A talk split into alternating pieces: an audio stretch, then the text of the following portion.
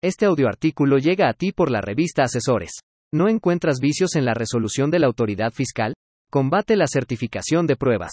Por César Iván Aguilera Serrano. La defensa fiscal es muy amplia. Existen un sinnúmero de argumentos que el contribuyente a través de su abogado puede hacer valer para alcanzar la nulidad de un acto o resolución emitida por alguna autoridad fiscal. Sin embargo, hay ocasiones en las que las probabilidades no operan a favor del contribuyente, o bien, es tan evidente su incumplimiento a la legislación fiscal que planear una defensa de fondo resulta imposible. Como preámbulo, es importante destacar que los conceptos de impugnación o agravios, de fondo, son aquellos que se encaminan a controvertir elementos de sujeto, objeto, base y tasa o tarifa, abordando los problemas de valoración de hechos, relevancia o interpretación de la norma jurídica, efecto atribuido al incumplimiento parcial o total de requisitos, que trascienden el fondo, y valoración de las pruebas ofrecidas en la etapa oficiosa. Por ejemplo, la información proporcionada dentro de un procedimiento de auditoría.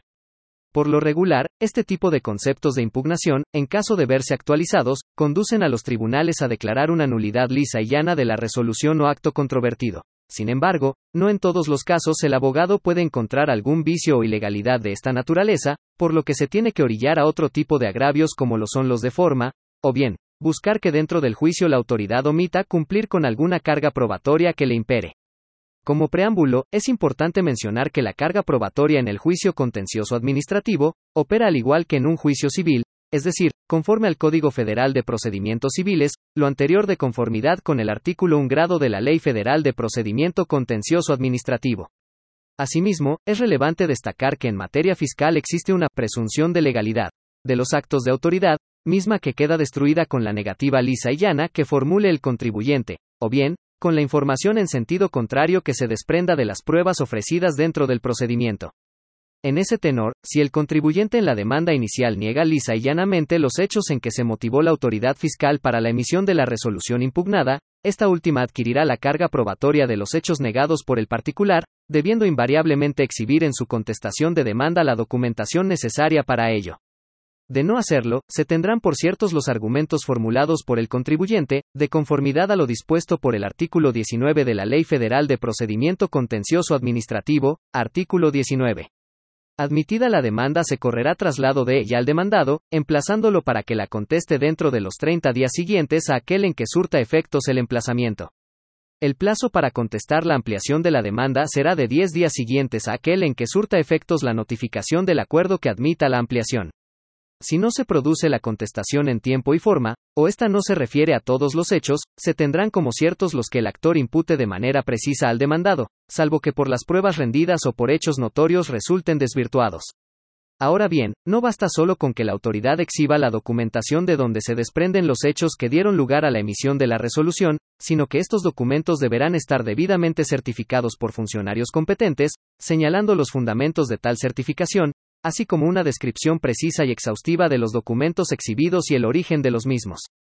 Lo anterior, al no exhibirse debidamente certificadas dichas pruebas, la información ahí contenida no podrá tener la calidad de documentales públicas y por ende no podrá hacer prueba plena de los hechos que en ellas se plasman. El funcionario competente para certificar esa documentación será aquel que tenga control directo y resguardo de la misma, además de facultades previstas en la ley tanto para controlar dicha información, como para certificarla. En ese entendido, para cumplir con el requisito de fundamentación de competencia, será necesario que se citen todos los preceptos legales, especificándose con fracciones, incisos y párrafos, que otorguen al funcionario de competencia material y territorial para dar fe de la autenticidad de los documentos que exhiben su contestación de la demanda. De igual manera, será indispensable que en la certificación se citen los fundamentos que acrediten la existencia legal de dichos documentos, así como la forma de obtenerlos por parte de la autoridad fiscal.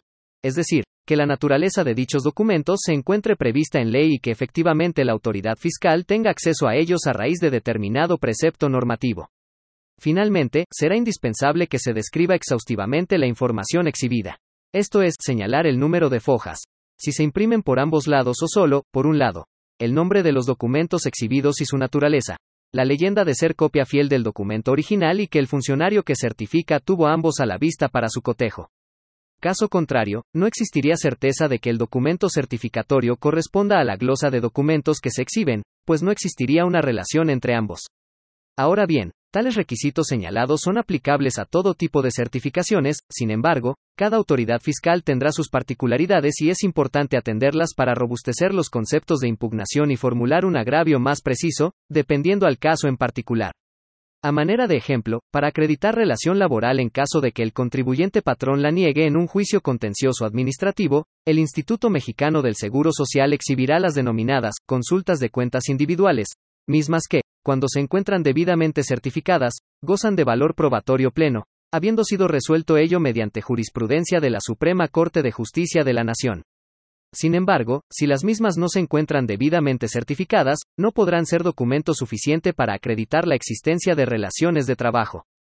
En este tipo de documentos en particular, la autoridad fiscal deberá señalar el artículo 8 último párrafo del Reglamento Interior del Instituto Mexicano del Seguro Social, así como los diversos tercero, cuarto y quinto del reglamento de la Ley del Seguro Social en materia de afiliación, clasificación de empresas, recaudación y fiscalización.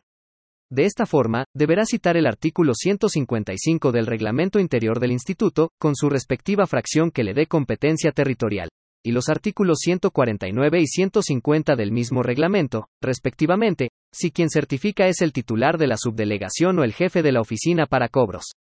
También es importante mencionar, que si el funcionario que emite la certificación lo hace en suplencia por ausencia del titular principal de la facultad legal, deberá indicar tal circunstancia, así como el precepto legal que le permita suplirlo. Asimismo, deberá indicar los documentos exhibidos y su naturaleza, su número de fojas, el nombre del patrón, del periodo a certificar, así como el número de registro patronal.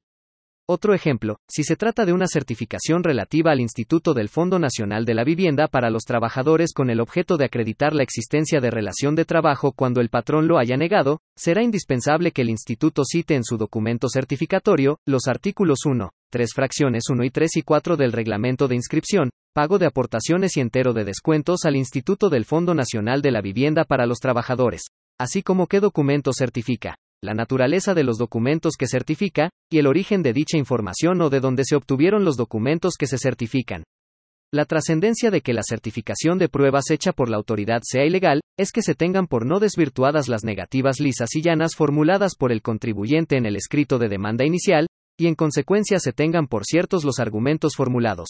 Por lo que, si dicha negativa lisa y llana versó respecto de elementos de sujeto, objeto, base y tasa o tarifa, abordando los problemas de Valoración de hechos. Relevancia o interpretación de la norma jurídica. Efecto atribuido a incumplimiento parcial o total de requisitos, que trascienden el fondo, y valoración de las pruebas ofrecidas en la etapa oficiosa. Se traería a la mesa un concepto de impugnación de fondo tendiente a una declaratoria de nulidad lisa y llana, al versar sobre una indebida motivación del acto o resolución impugnada. Todo a partir de la nada jurídica por lo que resulta una excelente alternativa para aquellos casos en los que el contribuyente no encuentra algún otro argumento de fondo que lo favorezca.